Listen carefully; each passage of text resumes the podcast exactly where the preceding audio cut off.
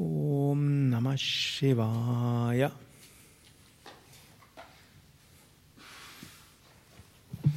Ich lese etwas aus der Bergpredigt. Matthäus 5.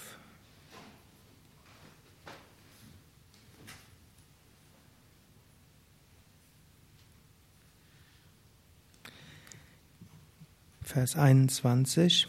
Ihr habt gehört, dass zu den Alten gesagt ist, du sollst nicht töten. Wer aber tötet, der soll des Gerichtes schuldig sein. Ich aber sage euch, wer mit einem seiner Geschwister zürnt, der ist des Gerichtes schuldig. Wer aber zu einem Geschwisterteil sagt, du nichts nutzt, der ist des Hohen Rats schuldig. Wer aber sagt, du gottloser Narr, der ist des biblischen Feuers schuldig.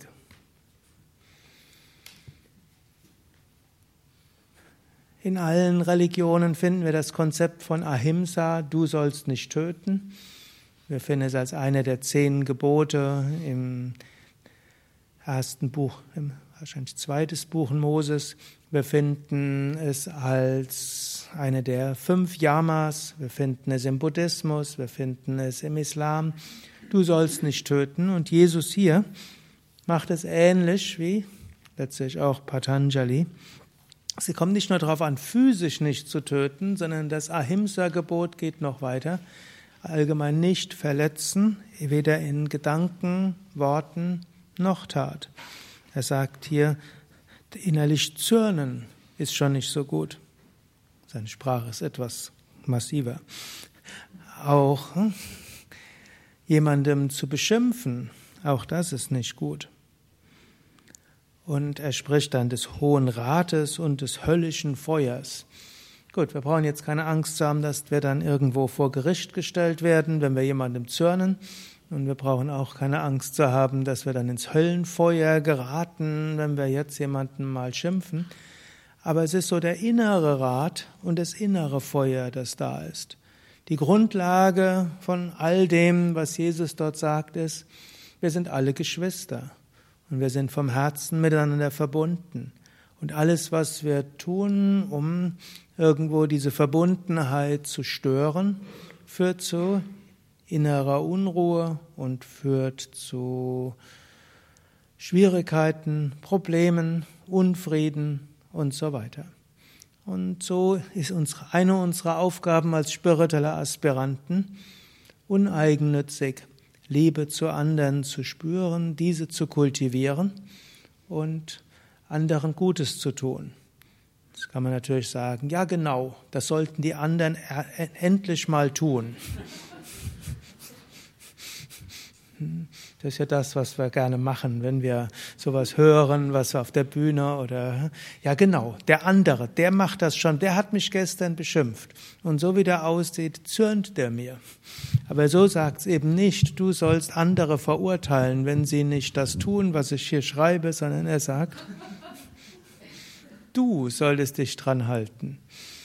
Die anderen mögen dich beschimpfen, da hat er ja vorher gesagt, Selig sind, die verfolgt werden.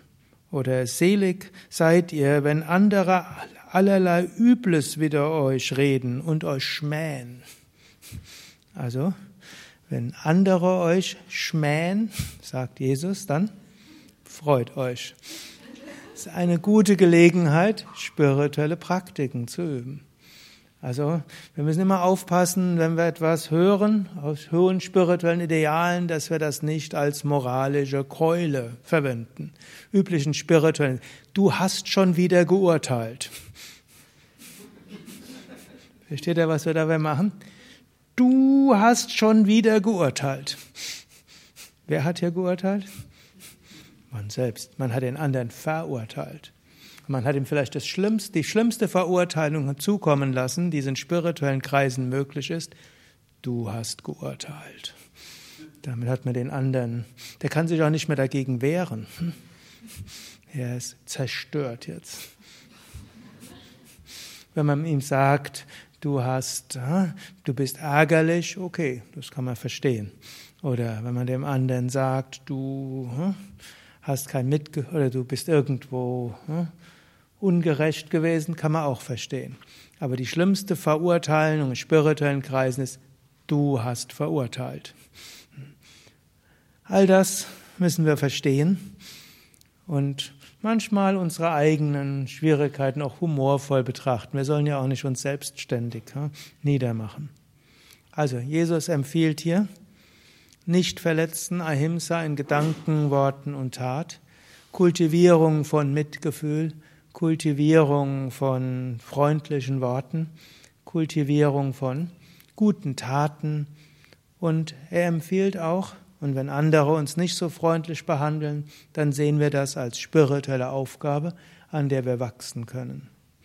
Und natürlich, wenn wir all diesen Idealen nicht so gerecht werden können, gilt auch das Ahimsa-Prinzip gegenüber uns selbst, auch uns selbst mit Mitgefühl zu behandeln.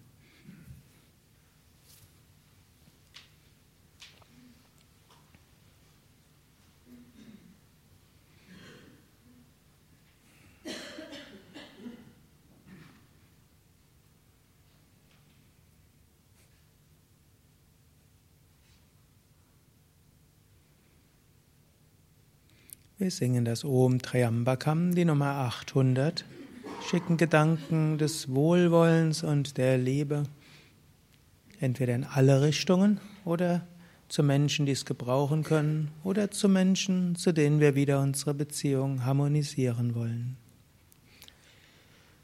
ॐ त्र्यम्बकं यजामहे सुगन्धिं पुष्टिवातनम् उर्वारुकमिव बन्धनान् मृत्योर्मुक्ष्यामामृतात्।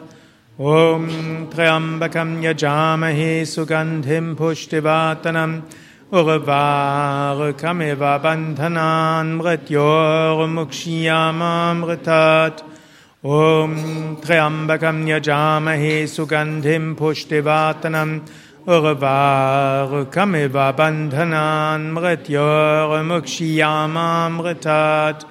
ॐ सर्वेषां स्वस्ति भवतु सर्वेषां शान्तिर्भवतु सर्वेषां पूर्णं भवतु सर्वेषाम्